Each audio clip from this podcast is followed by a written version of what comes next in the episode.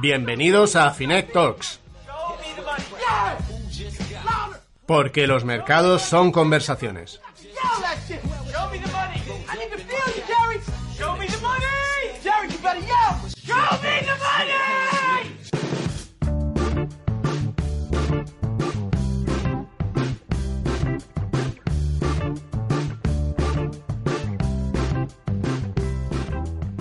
Llega el momento de la verdad, ese momento que tanto tiempo llevabas esperando.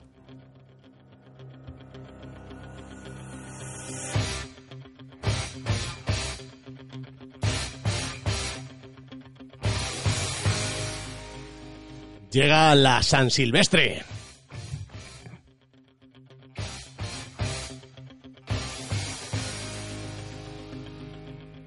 Esa carrera que tanto tiempo llevas entrenando.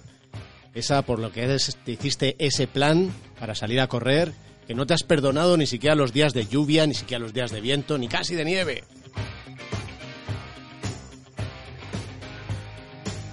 Ese plan con entrenamientos, que le metiste carrera, que le metiste pesas, que le metiste, yo qué sé, le metiste lo que sea, que te has hecho dieta, que te has estado preparando para esta carrera tan especial que siempre hacemos en fin de año. Y si aprovechamos que llega un año nuevo para hacernos también un plan parecido, ¿qué carrera te propondrías? Una carrera de conseguir la independencia financiera, una carrera de ahorrar para la universidad de tus hijos, una carrera de poder llegar a comprarte la casa que te gustaría. Pues está en tu mano, lo puedes hacer. Y nosotros con este podcast, con este último podcast de 2019, te queremos ayudar. Por eso vamos a tener a Esmeralda Gómez hoy con nosotros. No te lo pierdas. Y por eso vamos a intentar darte consejitos también para mejorar en tus finanzas en este año que va a empezar.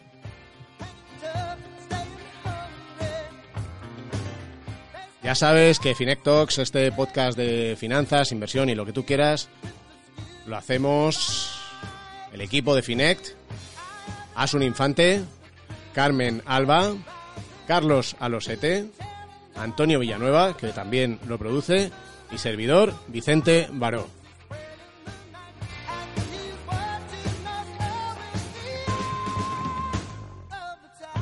Empezamos. Pasa, Antonio? ¿Te ha molado esto? Pero esto... Por... Ciencia ficción. Eye of the Tiger, ¿eh? Eye of the Tiger. Yo siempre he soñado con meter a Eye of the Tiger en una cosa que hiciera yo en mi vida. No, no, sí, ya te he visto súper emocionado con el asunto. ¿Qué te parece? ¿Tú vas a correr la San Silvestre?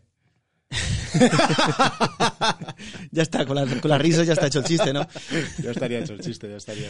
ya no, estaría que va, hecho. me pilla en el pueblo, me pilla en el pueblo. Y saldré, echaré una corrida yo por ahí, por ahí, por el pueblo, de una vuelta y me vuelvo a mi casa.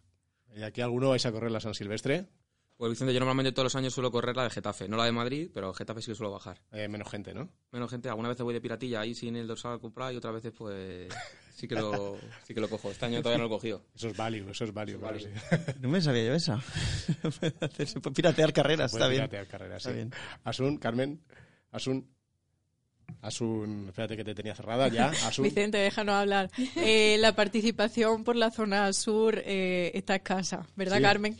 Yo es que mi padre siempre ha dicho que correr de cobarde, entonces yo le hago caso. Hombre, no, la correr es una maravilla total. Y además tiene eso chulo que yo creo que ahí me, por eso quería arrancar por ahí esta, esta intro, ¿no? En realidad, cuando uno te, cuando te pones a pensar y dices, voy a correr 50 minutos, de cero, ¿eh? Voy a correr 50 minutos, dicen, ni de coña. Yo como ya puedes correr yo 50 minutos, ¿no? Pero te haces un plan. El primer día corres 10, el siguiente 15, el siguiente 20, el siguiente 25, el siguiente 30, 10 caminando, 10 corriendo.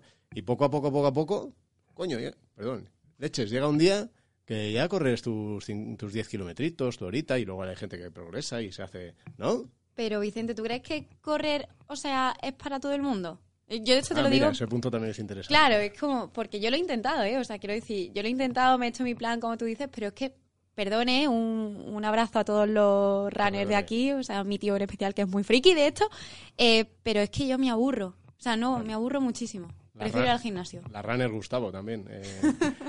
Espera, espera, la estrenamos, ¿no? dale, dale. Ahí está. Bueno, Antonio, ya que no corres, ¿qué me traes? Aprovecha el tiempo. Leo. Eh, a ver, el tema, de, el tema de hoy. El tema de hoy, libertad financiera. ¿Qué te suena a ti eso, Vicente? Ese conceptito. Libertad financiera. Qué bonito, Eh, suena bien, ¿no? Libertad es que, que algo que necesitas cuando, cuando piensas que no la tienes, ¿no? Eh, porque si no, no, no, no pensarías en la libertad. Y Cuando lo alcanzas no eres consciente. Y cuando la alcanzas no eres consciente.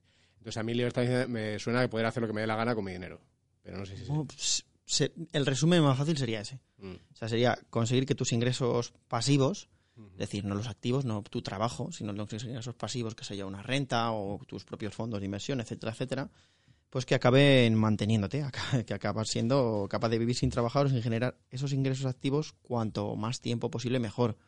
Hay gente que tiene la intención de que sea toda la vida, pero no tiene por qué ser así. Simplemente es- esto se podría medir en cuántos meses o cuántos años podrías estar eh, viviendo sin trabajar. Pasa eso es algo, en un principio, pues si hacemos una encuesta ahora lo quiere todo el mundo, ¿no? Suena como un poco ilusión vivir sin trabajar. A ver, seamos sinceros. Si no eres ya rico de cuna, la mayoría de nosotros jamás va a acabar consiguiendo la libertad financiera. Lo siento por este jarro de agua fría, pero es así. Mm, Sí, sí, sí, sí, sin duda. De todas formas, yo creo que también es un concepto que está mm, mal entendido, ¿no? O sea, en- probablemente mucha literatura, también muchos vídeos de YouTube, vamos a, a ser claros, que, de- que hay unas promesas ilusorias por ahí que luego, llevadas a los números, no tienen ningún sentido. Consigue hacerte rico en poco tiempo. Sí. Hombre, ya. Decía un amigo mío, dice, dice, me, dice, me, me ha llegado un mensaje que decía, consigue hacerte millonario vendiendo die- 100.000 cosas de algo que, van que valga 10 euros. Claro, lo complicado, lo, complicado, Sí, lo complicado es eso, claro. A Eh, ver, técnicamente hay dos maneras de intentar aumentar nuestro colchón de meses sin trabajar, que esto sí que podría conseguirse si alguno lo quisiera. Eh, o, hablar, o, o trabajar como un condenado y echar horas para ganar más, que Ujú. es en la que todo el mundo suele pensar, pero hay otra en la que no suele pensar, que es la de tratar de gastar menos, Vicente. O sea, la primera, digamos así, es, es un poco eh, el, el- el concepto, el estereotipo que tenemos de, de la tienda del chino en Madrid, ¿no? Exacto, El chino o sea- que curra las mil horas al día, ahorra, ahorra, ahorra, ahorra, ahorra, ahorra, ahorra. Claro, y la Y- sexy, la sexy, por así decirlo, la idea sexy en el colectivo es la de pues, la libertad financiera, es esto de ir de viajecito en viajecito, en un coche bueno, en un tren de vida bastante, bastante potente. Y no tiene por qué ser así. Citando a un santo, ese no te lo esperabas, a San Agustín. Está- es- seguro que sabes lo que voy a decir ya ahora. Estoy- ¿no? Te estoy llevando por el buen camino, Antonio. estoy No es más feliz quien, quien más tiene, sino quien menos necesita. Esto ya habéis oído 40 veces, pero nunca está de más recordarla. Correcto, correcto. Eh, a ver, evidentemente, ya digo, eh, esto de la libertad financiera se puede conseguir, no, se puede conseguir matando de trabajar día y noche, eh, pero claro, también está la, de, la del no gastar y esto es también un sacrificio. No Claro. estamos hablando de de- dejo automáticamente de gastar, o sea, mirar cada euro que se gasta tam- Mm. también exige cierto ci- cierto compromiso, Vicente, y además vivimos una época de consumismo muy muy bestia, o sea, porque si no gastas mucho eres un rata o te llaman cenas oscuras por ahí, Pero ¿sabes? Antonio, Pues para ti ser. eso no es sacrificio alguno, ¿no? Es un placer, Sí, ¿no? es- sí, es. Modo de vida. No, no, no, no, es, un- es todo un sacrificio. Es, es- ah, esto que hacéis lo- los runners, tú Vicente como runner o ex runner, ya no sé Yo- sí, en qué situación estás. ¿Por, por qué dicen que me fui si siempre estoy volviendo? Decía. Pues para, para mí es un poco eso, es un poco compromiso con, con uno mismo, con el dinero que tiene y, y hay un consejito fácil que es básicamente eh, pensar, ¿realmente todo lo que estás gastando es algo ultra necesario en tu vida? Es cierto que hay gente pues que no llega- simplemente que no puede alcanzar la libertad financiera y no puede ahorrar Claro. pues por motivos porque no llega, ya está, ya- fin. ya está. Pero hay gente que seguramente podría vivir con menos cosas y, y, claro, eh, ahí me, me juego un billete de 500 a que la mayoría a la pregunta esta de si se puede gastar si se puede gastar menos, me respondéis que sí. Mm. Sí, sí. Todos podemos, sí. aunque sea cualquier cosita. Sí, sí, sí. sí. Siempre hay algo en Netflix, eh, HBO, algo siempre puede. Lo que pasa que Ya, dejas pero a de ver quién va a renunciar ahora ya a Netflix. Lo que pasa que dejas de disfrutarlo, eso está claro. Ah, claro. No, claro. hombre, por eso es- por eso hablamos de sacrificio, ¿no? Claro, yo creo que el concepto aquí es que no hay, como se dice, no hay, no hay menús gratis, dicen los ingleses, me parece algo así, ¿no? O sea, que todo tiene un coste, ¿no? Y efectivamente, si tu propósito es tener la libertad financiera cuanto antes, supone muchas renuncias a, a, a muchas posibilidades de, A las, do- la- de las cenas, dos grandes variables, o tiempo o dinero, no hay Exacto, más. o sea, eso te supone una renuncia. Si el que te dice, no, vives fenomenal y además consigues la independencia financiera y además, pues eso es complicado. Exacto. Luego yo creo que hay una cosa, de todas formas, esto lo, lo comentaremos luego, pero también en los mercados alcistas como este, en los que proyectas las rentabilidades que actuales a lo que le puedes sacar a tus activos, también hace que mucha gente piense que es más fácil. Pero no fácil, si fuera fácil. Estamos ya todos con la independencia financiera a muerte y no la tenemos. O sea que eh, ahora otra cosa se está en el camino. Pero bueno, eso, eso es- hablaremos algo, Esmeralda. Bueno, y- y- Te veo reflexivo de todas formas. que- que siempre el final de año me ha siempre, tocado, ¿verdad? me- me ha tocado la patata. Me ha tocado la patata este tema, además. ¿sabes?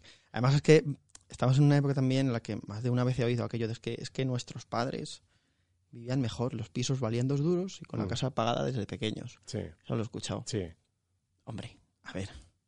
A ver, es cierto que quizá la estabilidad de los trabajos, la estabilidad del trabajo de nuestros padres era mejor, pero también es verdad que nuestros padres quizás si se pagaron esa casa fue con un esfuerzo también de trabajo y de ahorro. Si no pensad cuántos de estos eh, viajecitos que nos pegamos ahora, nosotros, cada X tiempo, se pegaban ellos. O Mm. cuántos fines de semana salieron a partir de los 20-22 años en los que ya se empezaban a tener los hijos. Mm. O sea, hay que ver las- los pros y los contras de cada época. Sí, el otro día estuve en una jornada de BVA de pensiones que fue bastante interesante porque además en la, en la sala había bastante gente de sindicatos, de comités de control, de planes de pensiones y nos estamos poniendo súper serios hoy, pero este tema es interesante, es verdad. Y decía, en, en, eh, la, la- la- en la ponente dijo que los millennials y, bueno, decía, no eran los millennials, sino que era incluso la generación baby boomer y posteriores, sí teníamos la sensación, o sí reconocíamos en el fondo que habíamos vivido mejor que nuestros padres. Y ellos decían, incluso probablemente estemos dispuestos a aceptarse esto, cierto sacrificio en, en- en la, en- la pensión de jubilación, por el hecho de que parece que hemos vivido que nuestros padres. ¿no? Y había gente allí, de, a- algunas de estas personas que había, que, que, que decía, no, no, no lo veía claro, decía, sí, nuestros padres efectivamente vivieron a lo mejor un poco peor, pero nosotros hemos luchado mucho por mantener todo esto y no estoy dispuesto a renunciar ni un euro de, pensión de jubilación. Yo estoy totalmente de acuerdo, yo sí veo mi vida de mis padres, mis padres se han matado y yo soy un señorito como quien dice, o sea, comparado con ellos. ¿eh? O sea, hablando justo de, de esto, había un vídeo en YouTube, eh, un clásico que ahora te da- te- nos ponemos en el audio, Mm. que seguro ya que muchos lo habéis escuchado. Es una parejita de, de ancianos de Soria, los pobres ya tristemente fallecidos, pues porque esto, esto se grabó en 2007, justo antes de la crisis, 12 añitos. 12 añitos nada más y nada menos, y hablaban un poquito de, de esto de, de la, de la independencia financiera, pero a su manera. Vamos a escucharlo. Cuba Libre, ya saben, 700 pesetas. Pero hombre, señor mío, que se tiene un trago de agua y 700 pesetas que se han ahorrado. Si eso no hay derecho a pagar 700 pesetas, si vale medio lomo 700 pesetas y con medio lomo se come toda media semana.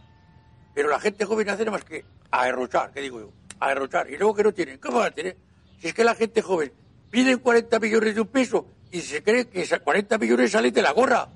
Y luego, como no lo pagan, al embargo. Y así, así no sé. Y esto va a terminar mal, ¿eh? Esto va a terminar, pero muy mal, ¿eh? Eso decían estos señores tan entrañables, Va a ¿verdad? terminar muy mal justo antes de, que- la crisis económica. La verdad es que es curioso el vídeo, lo dejaremos por la, por la descripción si, algo- si hay alguien que quede todavía que no lo haya visto, porque es un, es un ya digo, es un clásico de YouTube, Mm. pero la verdad es que, ¿qué te parece? Un poquito de, un poquito de razón tiene. Un poquito, ¿no? Eh, Es cierto que a ver, tampoco vamos a estar... No, cambiar los tiempos. Es, que oscuras. son- es como, esto es como en el fútbol, ¿no? Cuando se dice, no, este es el mejor futbolista de la historia. Messi, mejor que Estefano o Cristiano Ronaldo, da igual, por no Mar- Barça-Madrid. Cristiano Ronaldo, son, son épocas distintas, ¿no? Antes en los partidos pues se corría de aquella manera. Ahora están como locos y son están todos cachas, ¿no? O sea que hay cosas o las marcas de atletismo, claro, ahora son mucho mejores que hace 40 años, pero que los materiales, yo creo que esto es un poco, ¿no? Eh, la, la vida ha evolucionado y a lo mejor hay para gente que, que, que hace 30 años, pues comerte el, la el medio kilo de lomo era lo máximo, porque otros no tenían para comer. Pero ahora alguien que se come solo un medio, medio kilo de lomo igual no es feliz. O sea, igual piensa que es un amargado de la vida, ¿no? Con Eso justamente, antes de, al inicio del vídeo es justamente lo que dicen, es que, es que la gente joven no se conforma, siempre No quieren más, siempre quieren más, dice, yo ahora mismo estoy cobrando, no, no quiero hacer spoilers, pero es muy gracioso, dice, yo ahora mismo estoy cobrando eh, más, más que nunca, lo que cuando he estado trabajando día y noche y estoy ahora mismo cobrando la pensión más que nunca en mi vida. Bueno, lo vas a poner ahí en los. eh, Por ahí os lo en- dejaré en los que mensajitos, pena. que lo vea, si hay alguien que no lo ha visto. Yo, es que, yo cuando me lo has dicho antes, ni me acordaba ya. Me acordaba otro que ha salido hace poco de, la, de una gestión, una clase de economía básica que daba también dos abuelillos. No sé si eran estos también, pero este no me acordaba. Así que, ¿algo más? Pues nada más, Vicente, yo creo que hemos hablado un, ratito de, de ser un poquito cena oscurita. Bueno, yo creo que está bien en estas fechas que reflexionamos siempre, pues darle una vuelta a esto y a ver qué podemos hacer, ¿no? A ver lo que decía yo antes, qué carrerita nos proponemos, Eh, ¿qué, qué, qué vamos a hacer este 2020, con qué, qué nos proponemos, qué objetivos nos ponemos para nuestro dinero. Y para eso, nada mejor que este pedazo de entrevista que vamos a tener ahora con Esmeralda Gómez, que le agradecemos que esté hoy por aquí con nosotros, que esperamos que os guste muchísimo. Vamos allá. Thank you.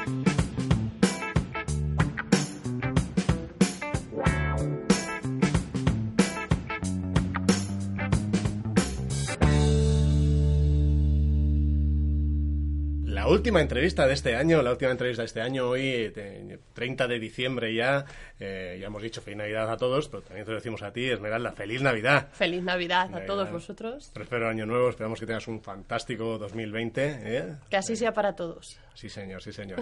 Eh, vamos a, a presentarte primero, eh, Esmeralda Gómez, Data Scientist, eh, autora de este pedazo de libro, Tu llave a la libertad financiera. Ahora vamos a hablar un poquito de él.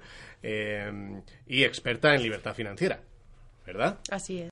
Intento colaborar allá donde puedo. Eh, charlas buenísimas eh, en Value School, por ejemplo, que para conocerte mejor, también en tu web, eh, en la que también te puede encontrar muchos recursos, otros libros, pues súper interesantes, con lo cual la guía de la vida. La guía de la vida. que, no lo, que se me estaba olvidando decirlo. Con lo cual eh, le puedes conocer mucho mejor. Hemos invitado a Esmeralda porque hemos dicho, oye, estamos final de año, vamos a entrar en año nuevo, independencia financiera. ¿Qué podemos hacer para alcanzar esa independencia financiera, no? ¿Qué hábitos tenemos que crear? Un poco los propósitos de, de, de cara a 2020 para llegar ahí. Pero primero, para quien no conoce qué es esto de la libertad financiera, dinos, explícanos muy brevemente en qué consiste la libertad financiera. A ver, es un punto muy ambicioso porque es eh, algo aspiracional. El momento en el que la persona puede decidir de forma libre si quiere o no seguir trabajando. Dicho de otra manera, si la persona puede llegar a vivir de las rentas o del ahorro que ha acumulado en ese momento en el que decide ya no trabajar. Aumenta los grados de libertad. Pero como digo, es algo aspiracional. La- una persona muy enfocada puede llegar a ella en unos 15, 20 años. Si bien el objetivo no es llegar a esa libertad financiera, sino que cada persona seamos responsables y seamos capaces de manejar esa economía, de manejar la psicología que cada uno tenemos y de tener una vida eh, lo más plena posible, con independencia de que lleguemos a esa aspiración o a esa meta. O sea, es tener la meta, tampoco es volverse loco con la meta, ¿no? Es ir a, a apuntar hacia, hacia, hacia un sitio al que queremos llegar, poner los, eh, dar los pasos adecuados. Oye, puede ser que no lleguemos, pero por lo menos intentarlo, ¿no? Sí, pero es que el hecho de ir hacia allá ya va a mejorar todas las facetas de tu vida, porque hay que tomar decisiones en absolutamente todos, todas las parcelas, para que la economía vaya a mejor, tu ahorro y tu inversión. Mm. Esmeralda, hay, hay veces que yo leyendo temas de independencia financiera en Internet y demás, muchas veces parece que es dejar de trabajar y dedicarte a la buena vida. Tampoco es eso. Es decidir, es lo que quieres hacer, ¿no? Pero muchas veces es trabajar. Yo quiero seguir trabajando, me gusta mi trabajo, quiero seguir. Totalmente. De hecho, las personas que conozco que hemos llegado o que estamos en ese grado de libertad, que tenemos esa opción, ninguna deja de trabajar, porque para llegar a ella, de hecho, tienes que trabajar más. Es la realidad. Porque la mayoría de personas, entre las que me incluyo, partimos de cero. Y como no es algo que es ficticio, sino que es real, tienes que ser muy estructurado, muy metódico, diversificar tus fuentes de ingreso, apostar e invertir con conocimiento de causa, cubrir riesgos, aprender a ahorrar hasta lo más pequeño. Es Todos esos hábitos que nos proponemos en Año Nuevo, junto el de, al de perder peso. Yo no Pues cumplo ninguno nunca. Ahora me dices qué puedo hacer para cum- cumplir alguno, pero... es el momento. Vale. ¿Qué- qué- va- vamos con ahí. ¿Te parece? Vamos con, ello. Eh, ¿Por dónde empezamos? Vamos a crear estos propósitos para el año nuevo, para alcanzar la independencia financiera. Mm, Si no hemos empezado todavía es complicado hacerlo en 2020, pero sí empezar a 2020 a trabajar. ¿Qué tenemos que empezar a hacer? ¿Por dónde- ¿Cuál sería el primero? Estamos en un momento clave, que es el último día del año, estamos terminando el año. Lo primero sería hacer un diagnóstico. ¿Cómo hacemos un diagnóstico? Que es una herramienta súper potente. Me enseñas todo lo que tú tienes eh, de economía y lo vamos a apuntar. Vamos a calcular cuál es nuestro patrimonio neto, en qué punto estamos. Y esto ya es algo bastante complicado para la inmensa mayoría de personas porque la gente no sabe cuál es su patrimonio neto. Es como si yo a ti te pregunto cómo estás de salud y no sabes que no estás equilibrado en algo. Esto es muy importante y se hace viendo todo lo que hemos gastado durante el año 2019 en este caso y todo lo que hemos ingresado. Con esto ya vamos a tener el flujo de caja, que se llama. Vale, o sea, primero... Entradas Ahí. menos salidas. Aquí tenemos eh, pues, eh, la ayuda de la- del banco. En el banco tienes Sí. toda la información y lo que dices es descargarte esa información en un Excel, Eso que es. lo puedes hacer o algo así, ¿no? y empezar a trabajarlo tú. Que no sea totalmente automático, sino que tú estés ahí apuntando también las cosas o cerciorándote que la aplicación que estás utilizando, que es automática y que esto es fa- fantástico, lo está haciendo correctamente. Tienes que poner intención y foco y dedicar tu tiempo a esto. Porque es el primer paso para luego ya en el 2020 empezar a controlar todo el gasto Vale. minimizar todos los gastos superfluos, que son muchísimos, empezar a ver aquellas partidas que dices, uy, si me han subido la prima del seguro, y empezar a tomar decisiones en cada una de las partidas que eh, llaman tu atención, es el primer paso, para luego poder tomar decisiones sobre los gastos y sobre los ingresos. Vale. Esto es imprescindible porque estoy pensando en mi amigo el médico y dice, uff, ponerme ahora a mirar todos los meses del año lo que he ido gastando, si voy a perder por lo menos dos horas haciendo estos cálculos. ¿Es imprescindible este paso? Sí, es muy importante. Todo es prescindible en esta vida, pero es como si tú quieres perder peso, ¿es o no importante que te peses? Pues a lo mejor puedes empezar a perder peso sin necesidad de pesarte, pero para saber que has perdido al cabo de tanto tiempo un kilo, tienes que tener una referencia. Esta es nuestra referencia, nuestro punto de partida. Cuánto has gastado y cuánto has ingresado. No solo es importante para nuestro punto de partida, también es importante para saber luego cómo vamos a ir evolucionando. Lo suyo es que mes tras mes, con nuestra agendita física, con nuestra app, con lo que elijamos, es un medio para un fin, lo que elijamos, vayamos apuntando y tomemos registro de absolutamente todo lo que ingresamos y todo lo que gastamos. Y no solo eso, vamos a construir el patrimonio neto, vamos a hacer una foto mensual del valor de nuestros activos y de lo que nos queda por deber. Aquí ya estaríamos hablando de todo el activo y de todo el pasivo. La diferencia de ambos nos va a dar una cantidad que puede ser hasta negativa. Es nuestro patrimonio neto. ¿Cuánto valemos? Es como el equivalente a cuánto vale una empresa. Somos pequeñas empresas y nos tenemos que comportar Eso me como gusta, tal. esa es- eso es bueno. Y, y en- y en esos activos, ¿qué es lo que te genera? ¿no? De Activos, pues, activos es lo que te genera renta, ¿no? Es Eso lo que es. llamamos activo. Activo es algo que te da dinero y pasivo es lo que debes. Vale. El activo menos el pasivo sería el patrimonio neto. Un ejemplo sencillito es, imagínate que tú tienes una casa que se puede tasar con un organismo oficial valorada en 100.000 euros y debes 50.000 todavía de hipoteca. No tienes nada más, imagínate.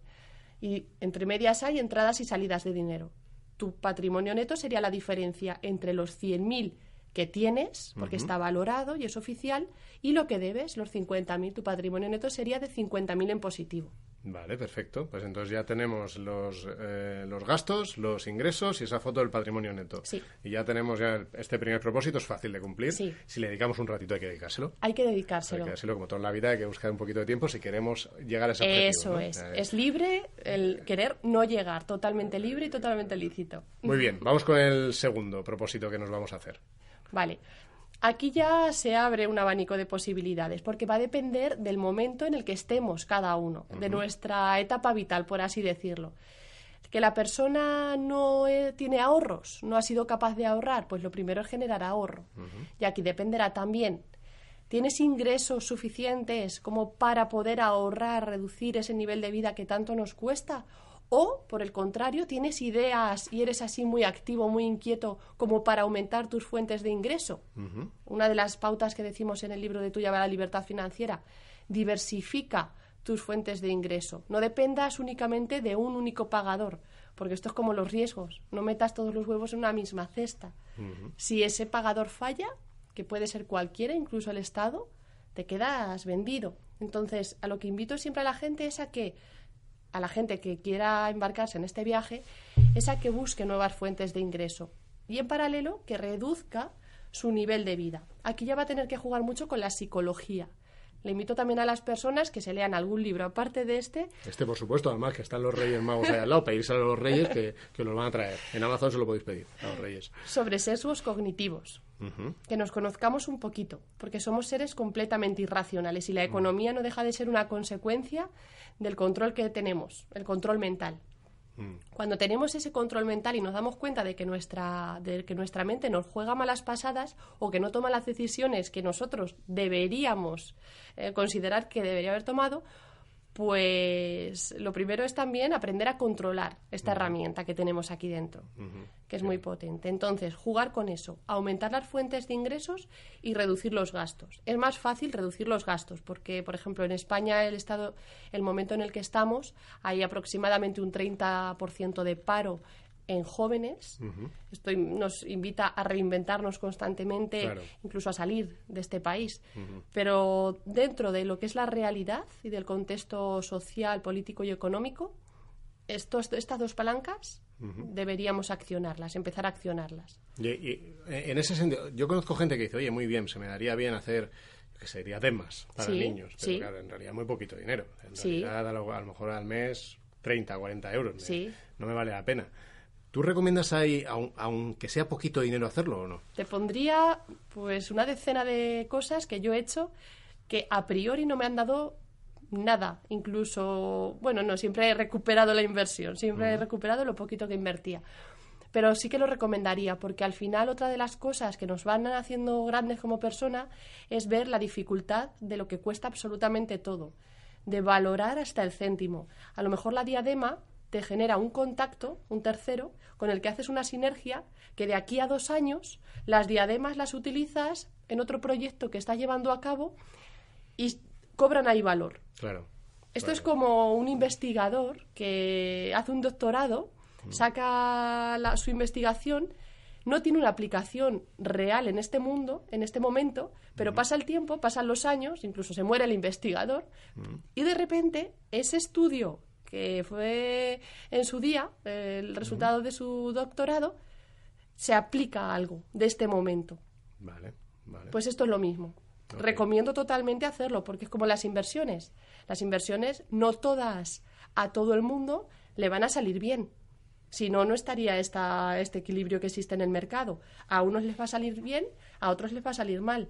Y a ti mismo, en un momento temporal, te va a salir bien, en otro mm, te va a salir mal, porque los mercados, la inmensa mayoría son cíclicos. vale. De ahí la eh, el hecho de diversificar.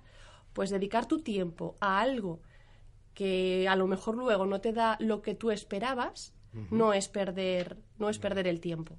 Lo que tienes que hacer siempre es acotar el dinero, acotar tu inversión y- e ir aumentándola en la medida en la que puedes aumentarla. Vale.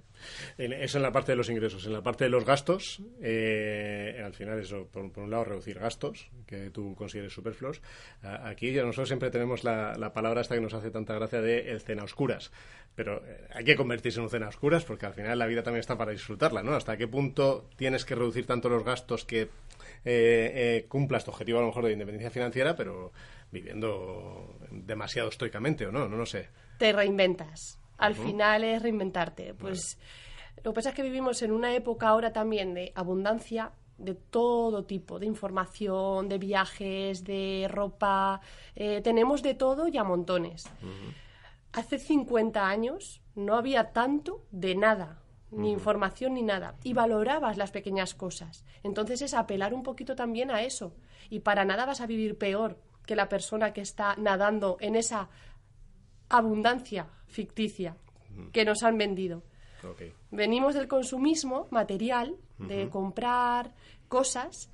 Eso no es sostenible, porque el planeta no tiene recursos ilimitados. Vivimos en un planeta de recursos limitados. Esto es algo muy importante y que siempre digo, más allá de la economía, más allá de tu propia economía, eh, la economía circular es algo que debería eh, cobrar mucha importancia. Como no vinimos de esos recursos ilimitados y las empresas, los gobiernos están empezando a dar cuenta que si esto no hacemos algo, nos cargamos el planeta, somos la especie en extinción, lo siguiente que es, te voy a vender experiencias. Como empresa, ahora es como si las experiencias fueran lo que tú necesitas y tampoco.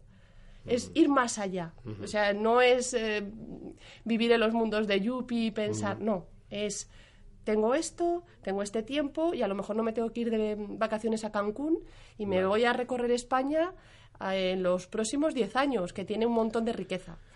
Y así todo, así Vale. con todo. Vale, en la parte de ahorro, eh, eh, ya llevamos ahí unos, unos consejitos. En la parte de ahorro, ¿cómo suele ser el propósito de ahorrar? La gente que no consigue ahorrar, ¿qué tiene que hacer para empezar a ahorrar todos los meses? Batir la ley de Parkinson es lo primero. El ahorro es, que ya se dijo en el 57, lo dijo Parkinson, los gastos se expanden hasta la totalidad de tus ingresos. Conozco muchísimos casos, gente que gana muchísimo dinero al mes y tiene una vida de muchísimo dinero. O sea, es decir, gasta todo lo que ingresa. Para batir eso, lo que tienes que hacer es luchar contra tu propia psicología. Ahorra primero. Ahorra y después adapta tu vida. Esto es más difícil cuando ya estás metido en una dinámica, tienes hijos, tienes eh, Sí, un no, cole privado, etcétera, mil cosas. Pero si lo que quieres es ahorrar, es la forma de hacerlo. Es más fácil cuando partes de cero. Porque imagínate que partes de cero y tienes un salario de mil euros. Pues si nos vamos a plantear un ahorro mensual del 20%, tú vas a destinar todos los meses nada más cobrar 200 euros a una cuenta. Y Vale, aquí esa sería la existen- propuesta, ¿no? Esa sería la propuesta. Una- Ahorrar en el momento de recibir cualquier tipo de ingreso, sea extraordinario, sea pasivo o sea activo. Cualquier tipo de ingreso. Ahorrar en ese momento y vivir y adaptar tu vida a lo que te queda. Transferencia automática. O sea, automáticamente Si te creas una cuenta sí. distinta y Sí. automáticamente haces una transferencia de qué porcentaje de tus ingresos. Va a depender. Si tienes ahorros conseguidos, pues a lo mejor es menor lo que destinas al ahorro. Si no tienes un colchón todavía de ahorro, tienes que destinar más. Yo lo que recomiendo a una persona que empieza es que la suma del ahorro y de la inversión respecto al ingreso total sea del 30%. Vale. Y luego lo que destinas a una u otra partida va a depender de dónde estés. Vale. Tengo, tengo muchos conocidos que, que cuando oyen este argumento, eh, Sí. les explico la importancia de ahorrar, dicen, ah, sí, muy interesante, pero luego van dejando pasar el tiempo, ¿no? Sí. Van procrastinando porque Sí. además tienes que hacer... ¿Hay algún consejo que podamos dar? Y yo creo que con este podemos... eh, ahora me dices si tenemos un último consejo más, pero para hacer... Es para que no procrastine la gente este momento. O sea, eh, para que no llegue a casa y diga, no, me, me pongo con- a ver el- la tele o la peli y luego lo haré y lo acabas dejando. Hacerlo ya. No hay otra forma de hacerlo. Ya Yo lo cuando primero, o sea, ahora acaba, aunque sea 30 de diciembre, acaba, acaba ahora de ver este vídeo o de escuchar el podcast, inmediatamente lo hace. es el momento. O sea, no hay un mañana, no hay un después. Yo cuando doy las- el asesoramiento financiero privado a mis clientes, mando la tarea para ese momento. Y me da igual que estén trabajando, me da igual porque tú me estás pagando, me estás demandando un asesoramiento para conseguir esto. Entonces, yo soy muy explícita, muy clara, digo, es que estás pagando por esto. Esta tarea te la llevas y al día siguiente, o cuando tengamos la sesión, todos vienen con la tarea hecha. Y hay muchas tareas, porque esto es la suma de muchísimas cosas. Pero el momento es ahora, eso es lo que recomiendo.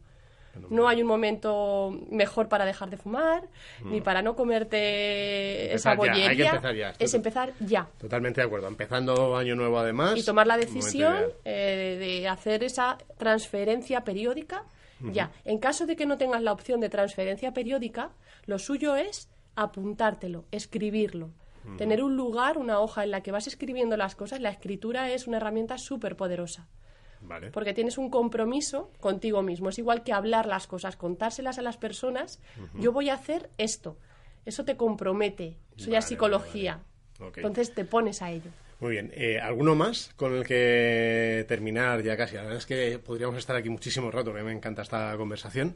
Eh, pero un, un- un- un propósito más que dijeras, este es súper importante, no os olvidéis de este. Vale, yo diría a las personas, así también a- de forma global, de cara a lo que pueda pasar, véase una crisis, un crack, un lo que sea, que las personas miren dónde tienen riesgo.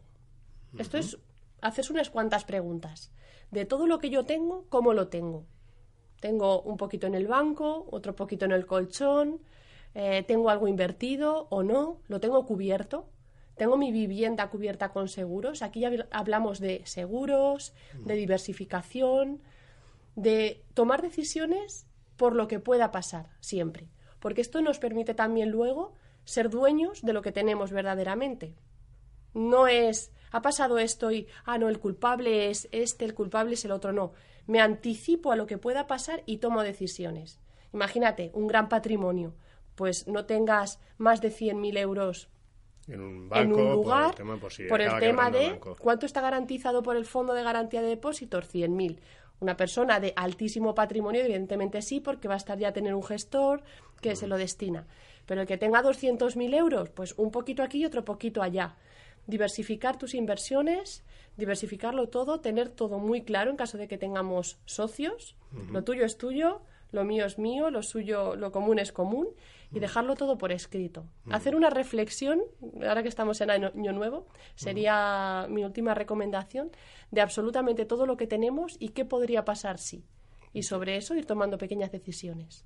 Bueno, pues aquí tenéis estos propósitos que espero que hayáis apuntado, que os ayudará, eh, que os siempre da confianza, ¿no? Además, es una de las partes claves de, de la psicología. Eh, desde luego, le recomendamos leer el, libro, lo, lo, lo mencionamos otra vez, Tu llave a la libertad financiera, de Esmeralda Gómez. Decías también otros libros, la verdad es que hay libros buenísimos de, de este tipo. Hablas de la irracionalidad, Dan Ariely, eh, Las trampas del deseo en español, para quien quiera algo sencillito, yo también lo recomendaría, pero cualquiera, ¿no? De Ariel, de Kahneman y demás. Pues muy bien, pues esperamos que os haya gustado esta conversación con, con Esmeralda. Muchísimas gracias, Esmeralda. Muchísimas gracias a vosotros por invitarme y por transmitir estos conocimientos a la sociedad. No, además, eh, vamos, eh, en estas fechas, como bien decías, yo creo que podemos ayudar a mucha gente porque es un momento de, de pensar y precisamente por ser estas fechas te agradecemos también que te hayas venido, que te hayas venido por aquí y estés, y estés con nosotros, ¿no? Que es más complicado en estas fechas siempre encontrar tiempo. Ya sabéis, podéis seguir a Esmeralda pues eh, a través de su web que, que, hemos mencionado, a través del canal de YouTube, en, eh, no sé dónde más te pueden encontrar. En LinkedIn pueden contactar conmigo, en mm. Instagram, en mm. Facebook, o sea, en las redes. Nah, fenomenal, ya a sabéis. Hemos comentado antes también las, las, conferencias y las charlas y entrevistas que, que podéis ver en su canal. Eh, si os gusta, si os ha gustado esta conversación, esta entrevista, pues ya sabéis, le dais a me gusta, os suscribís, que así va creciendo poco a poco la comunidad y, estas, y estos conceptos van llegando a, a más gente. Así que nada, muchísimas gracias, Esmeralda. Gracias a vosotros, un placer.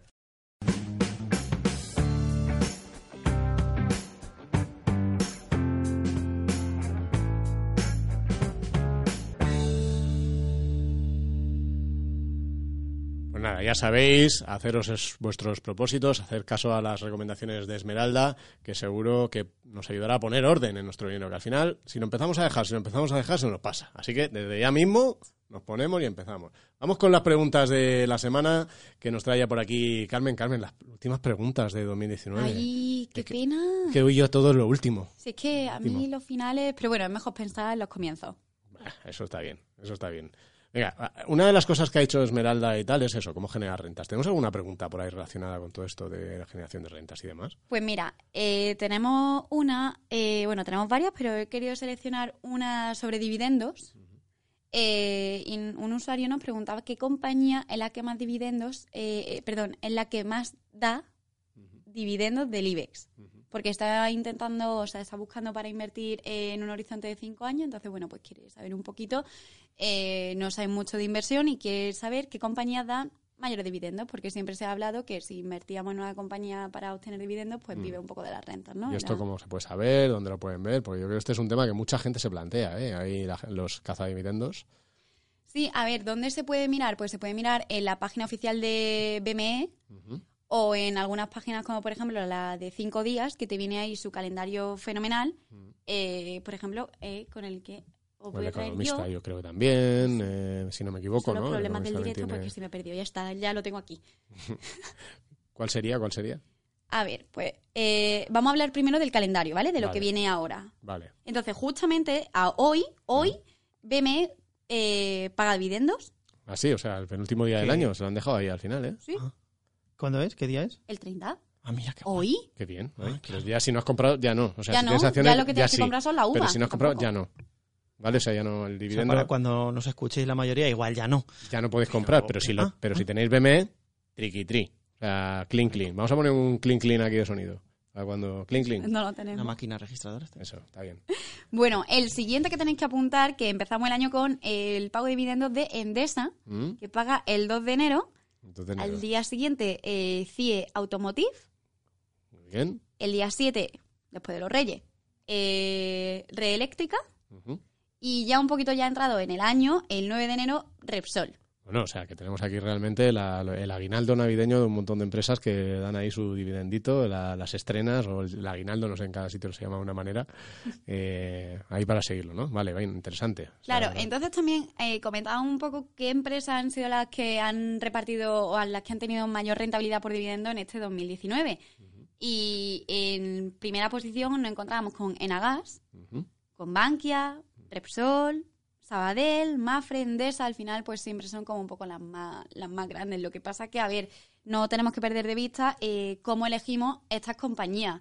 O sea, nuestros expertos nos dicen que a la hora de elegir compañías que repartan dividendos, eh, no siempre hay que dejarse llevar por aquellas empresas que tengan las rentabilidades más altas, sino que hay que tener en cuenta otros factores como, por ejemplo, eh, analizar el balance de la cartera, eh, por supuesto, como siempre, diversificar, es decir, vamos, si queremos compañías de dividendos, pues vamos a elegir un poco sectores mm, diversos, ya sabéis, temáticas diferentes. Eh, y ojo que, aunque la compañía vaya a pagar dividendos, no está garantizado. Claro, el dividendo es una cosa variable, una compañía lo puede pagar o puede decidir eh, suspenderlo. Y muchas compañías, de hecho las más grandes eh, en España, Santander Telefónica, en algún momento han suspendido el pago de dividendos o lo han bajado. O sea que esto es algo bastante habitual. Eh, Asun, quiere decir algo. Salvo, ojo, las socimis. Las socimis tienen que pagar dividendo por ley. Eso es así. Con lo cual las socimis sí pueden pagar un dividendo. Lo que pasa es que no suelen ser tan generosos, claro. Pero sí tienen que pagar esos dividendos que, de, de lo que generan con el alquiler.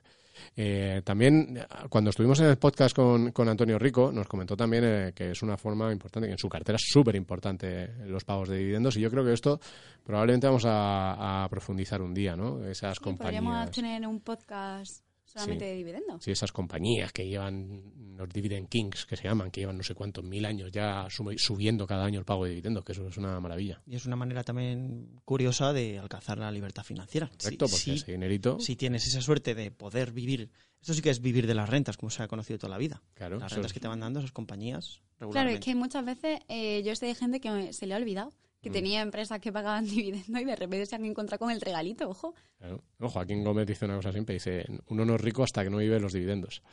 O sea, que esa es una, es una frase que me gusta mucho. Bueno, Vicente, ¿tienes ya las uvas preparadas o no? Las tengo a puntito, a puntito. Sí, sí, sí. Pero yo antes corro a San Silvestre, ¿eh? Yo la corro. Yo la corro. Eh, San Silvestre, hago publicidad aquí porque es una San Silvestre maravillosa. La San Silvestre Crevillentina, que se corre en Crevillente, una de las mejores de España. Y siempre disfrazado, hay que disfrazarse. ¿Y tú de qué te vas a disfrazar? Este año aún no, aún no lo tengo claro. Tengo ahí, tengo el de escocés, que es un clásico mío, con su faldita y sus cosas. ¿A, a Carlos? Eh, Vicenta, que no sabes lo que te regalan al que gana en la San Silvestre de Getafe. A ver. Poca imaginación. Tu peso en gambas. ¿Tu peso Hola. en gamba? Ostras, que he escuchado que, que eh, el Ministerio de Sanidad ha recomendado que, que no chupemos las cabecitas. Que es malo. Sí, pues sí. mira. De la- Es que no, no, no. Es verdad, Mucha gente lo hace. Claro que sí. Y la tira sin chupar la cabeza. esto, esto, esto, esto. Esto eh, ya es una cosa muy seria esto, ¿eh? Esto sí que esto sí que tiene un especial de las cabezas de las gambas y qué hacemos con ellas. Hashtag otra vez. En la, en la de Crevillente te regalan un felpudo a los mil primeros, solo. Y un racimito de uvas para que no tengas que comprarlas. eh. Pero sí, sí, ya estamos listos. ¿Tienes algo más, Carmen, por ahí? Nada más. Muy bien, pues vamos a pasar... Nos vemos el año que viene. Es verdad, nos vemos ya el año que viene. Bueno, ahora quédate por aquí. Si ahora Tenía que saltar el. Quédate. Era obvio.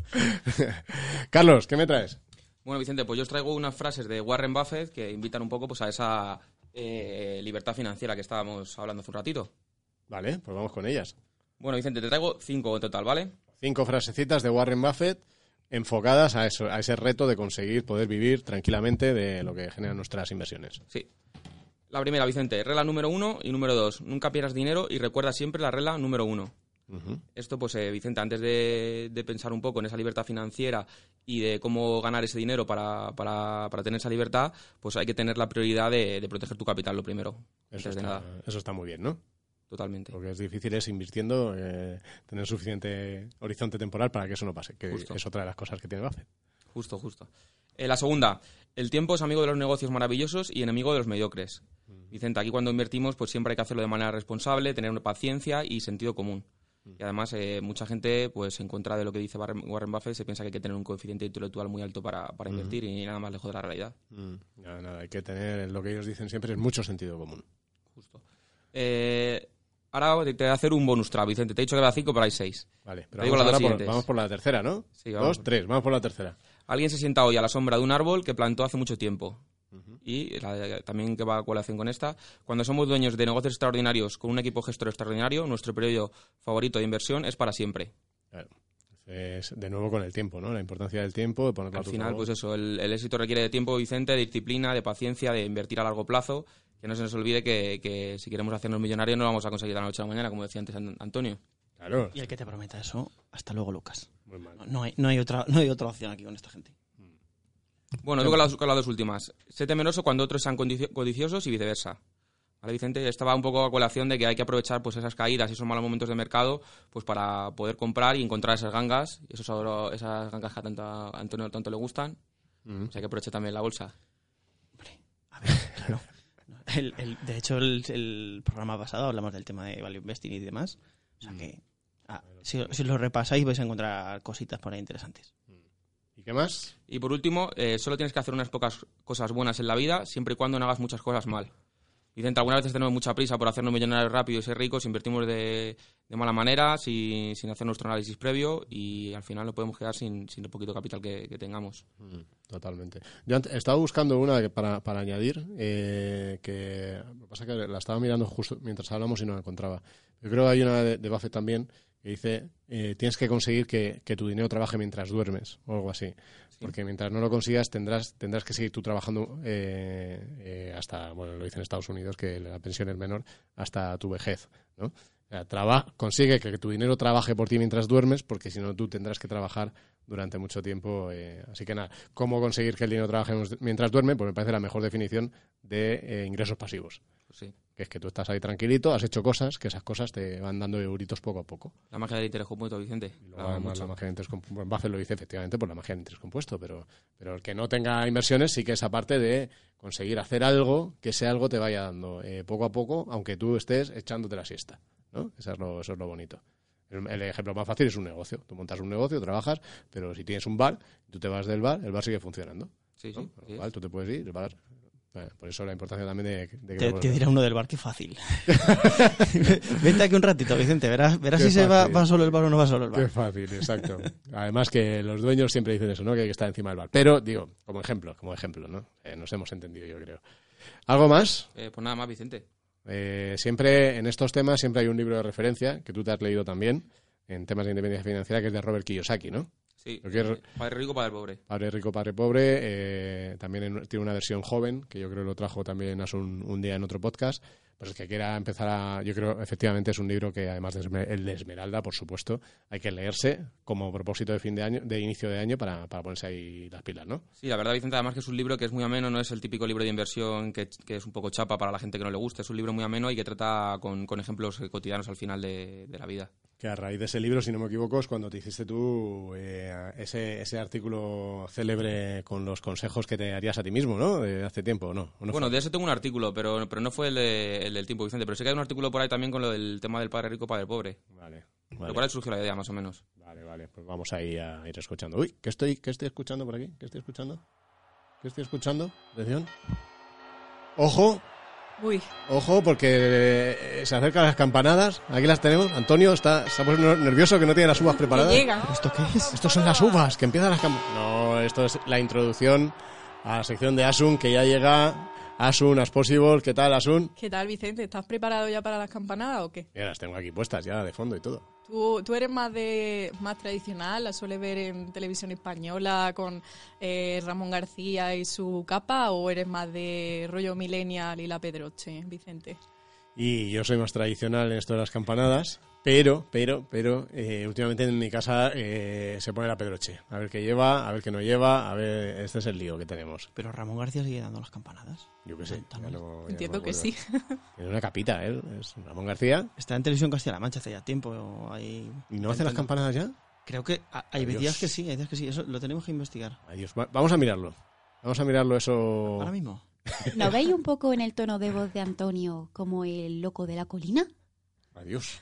Adiós. Esto ha sido un Pero- ataque gratuito. Pero, está, pero esto por dónde me Esto viene. ha sido un ataque totalmente gratuito. Esto por dónde me Esto ha viene. sido tu regalo de final de año, Antonio. Madre mía. Con él muy, muy, muy así, muy suave. Muy... Engolo la voz. Es- esto del ASMR que se lleva ahora. Hola. Engola, engola. Pequeños inversores. Engola. Eso, eso es la mesa de mezcla, todos lo sabemos, Antonio. Bueno, pues ¿qué nos trae Sasun ahí? Pues mira, Vicente, yo estoy ansiosa porque llegue ya, vamos, el fin de año, ya nos quedan horas, Vicente, déjanos salir ya, que nos vamos de fin de año. Y, y nada, estoy esperando porque todos los años me da mucha curiosidad ver, eh, bueno, cuáles son los últimos anuncios del año, cuáles son los primeros, porque, bueno, tú sabes que este tipo de anuncios se pagan y se pagan bastante caro. El kilo está ahí a tope, ¿eh? Sí, sí. Sí, sí, sí. Eh, sin ir más lejos, por ejemplo, el año pasado creo que una emisión simultánea en, en todo el grupo de Mediaset eh, salía por unos 250.000 euritos.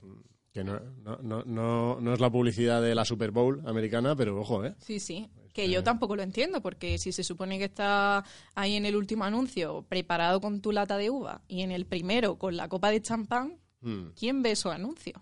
Y el primero todavía, pero el quinto ya eh, estás ahí dándole besos a todo el mundo y no hay, no hay quien lo vea, ¿no? El primero, te- el primero a lo mejor sí que te queda saber qué es, ¿no? Y para comentarlo. A ver, mira cuál es el primero. El de ¿Quién no se ha gastado más? ¿Y qué tuvimos hace poco? Tuvimos ahí una cosita curiosa que nunca había pasado, ¿no? Hace un par de años. Hace, hace un par de años, pues eh, como bueno muchos de nosotros, eh, bueno de vosotros sabéis, eh, despedimos el 2017, no el año pasado, sino hace dos años, eh, con un anuncio que, que era bastante, vamos, nunca lo habíamos visto entre los últimos anuncios del año y fue de un fondo de inversión del Banco Santander, En Santander Small Caps, Exacto. España. uno de los fondos más grandes que tenemos de bolsa española y sorprendió bastante porque normalmente, bueno, todos sabemos que los típicos anuncios de fin de año eh, tienen que ver de todo, pero para nada con las finanzas, ni inversión, ni economía, ni nada. Y fue bastante eh, interesante. Bueno, a nivel publicidad, marketing, eh, mucha gente lo recuerda, ese, ese, ese anuncio. Eh, sí que es verdad que con, con- tras el anuncio, Vicente, el, el fondo captó bastante patrimonio, no sé si lo recuerdas. Sí, sí, sí, totalmente. Pero que hay muchos inversores que no estaban preparados para lo que les venía con este fondo y que con las caídas se, se retiraron y, y- y el, y el fondo pues, sal- sal- salió bastante patrimonio, vaya. Sí, es un fondo que llegó a tener después de, vamos, eh, tuvo que cerrar, de hecho, a nuevas entradas, eh, porque el anuncio, yo no sé si os recordáis, pero era 16% rentabilidad anualizada a tres años. Ponían anuncios en la tele, salía Lola Solana, la gestora, hablando de las estrellas y, y, y- y, claro, pues mucha gente se sintió llamada y el fondo ya venía entrando dinero, pero mucho más y tuvieron que cerrar a nuevas inversiones porque ya había llegado al límite de capacidad del fondo. Era- aquello fueron 1.300 millones de euros, ahora está el fondo en casi la mitad. 600 y pico, yo creo, Vicente, que estarán. Sí, más o menos. sí, sí.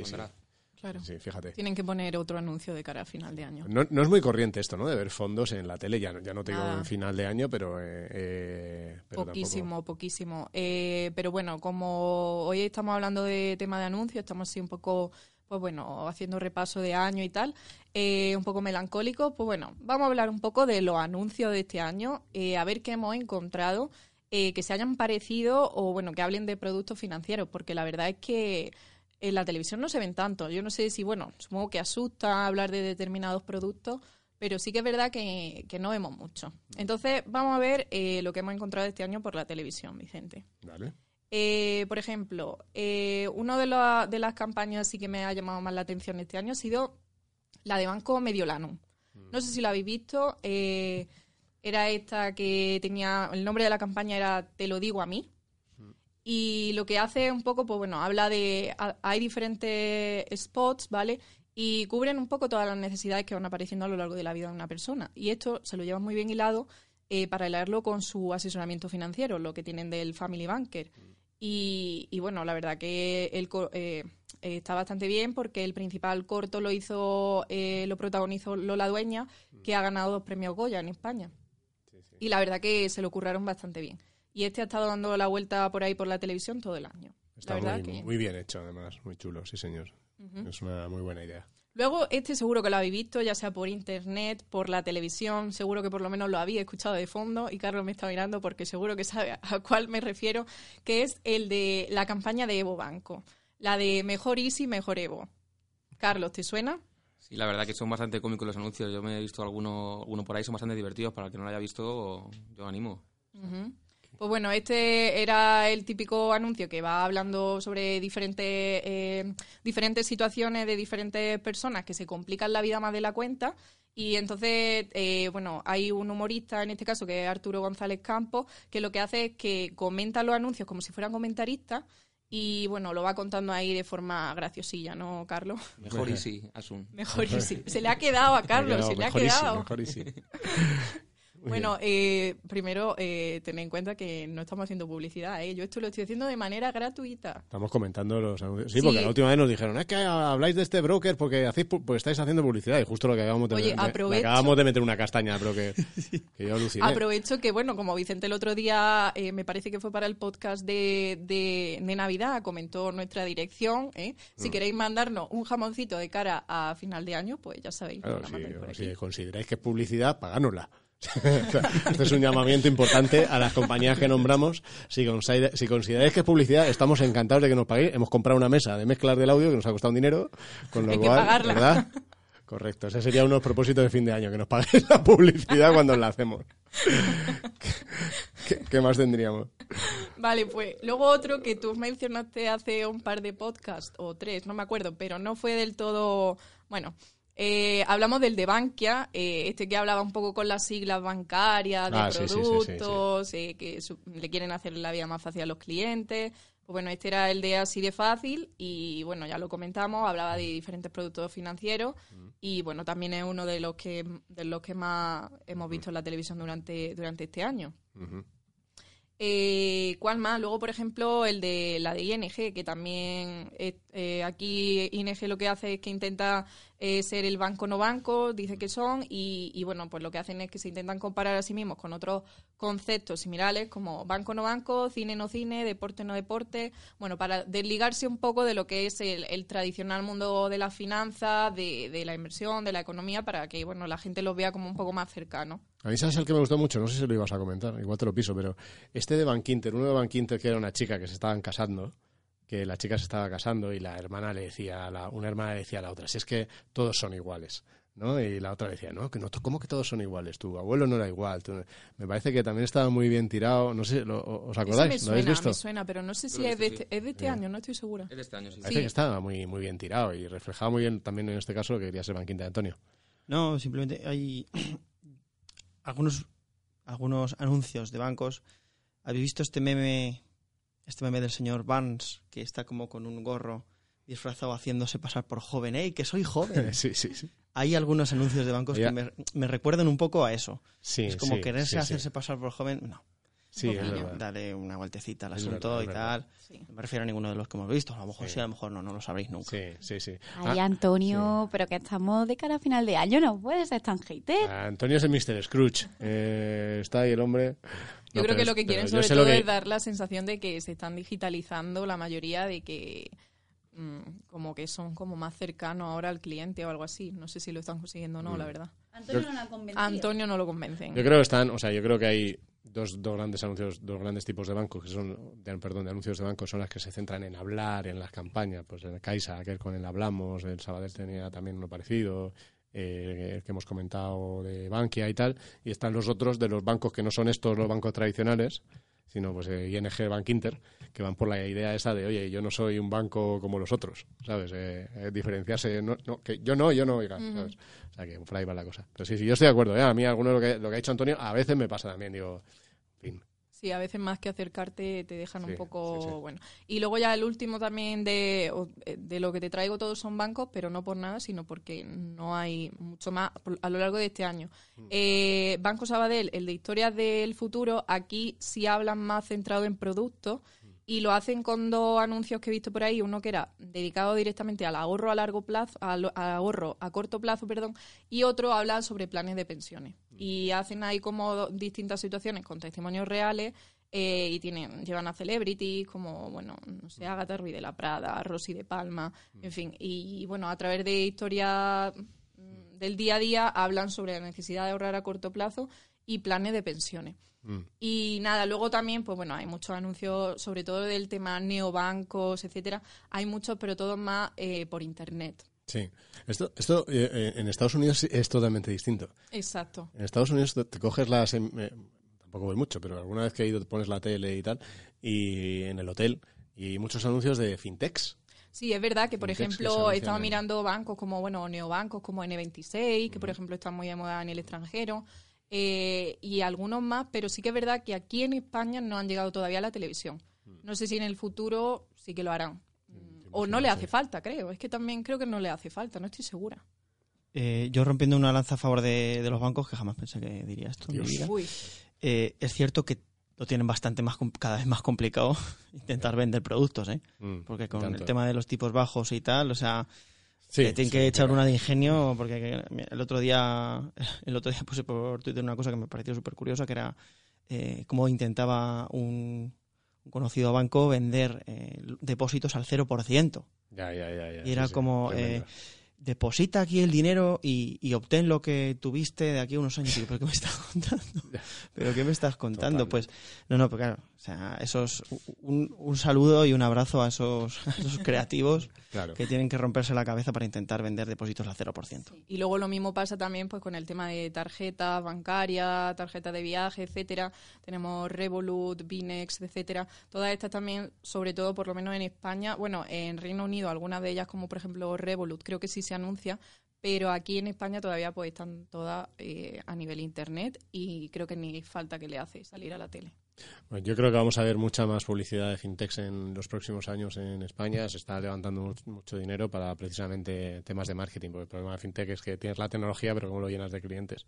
Salvo algunos virales, como los que habéis comentado, es complicado. Por ejemplo, Finicens yo creo que hizo campaña de publi en televisión el año pasado, si no me equivoco, y no, no les fue muy allá en captación de dinero ni de clientes. Es complicado, ¿no? Así que tienes que hacer marca poco a poco y tal. Así que bueno, pues muy bien. Bueno, muchas gracias por repasar estas publicidades que hemos visto este año. Ya veremos las que vemos el año que viene. Así que vamos a ir cerrando ya este, este último podcast del año. Eh, Antonio, que, que te he visto antes con la lagrimilla ahí, con la de independencia financiera casi. ¿Qué tienes? Sí. ¿Tienes algún propósito por ahí para este año o no? Eh, pues, Nada. No, no gran cosa, pero es que, si es que se acaban incumpliendo, Vicente. Vamos Ya, a ser sí, sinceros, lo sí. siento mucho, pero es así. Sí.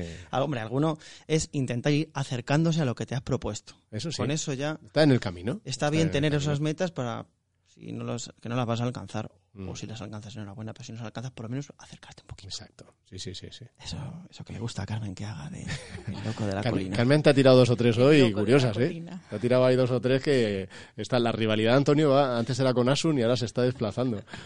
Eh, Carlos, propositito. Eh, Vicente, propósito, aportar más dinero a los fondos de inversión, un porcentaje un poquito más alto del sueldo que este año y leerme algún librito más. Muy bien, muy bien. Por ahí, Asun. Pues a ver, yo voy a decir una cosa muy típica, pero eh, tiene que ver con la finalidad. Yo eh, me propongo ahorrar como todos los años, que luego no lo consigo, pero cada año voy cambiando la finalidad. Mm. Entonces, el año que viene quiero ahorrar para ahorrar una cosa en concreto. Entonces, me voy a motivar Mm. y a ver si ahorro.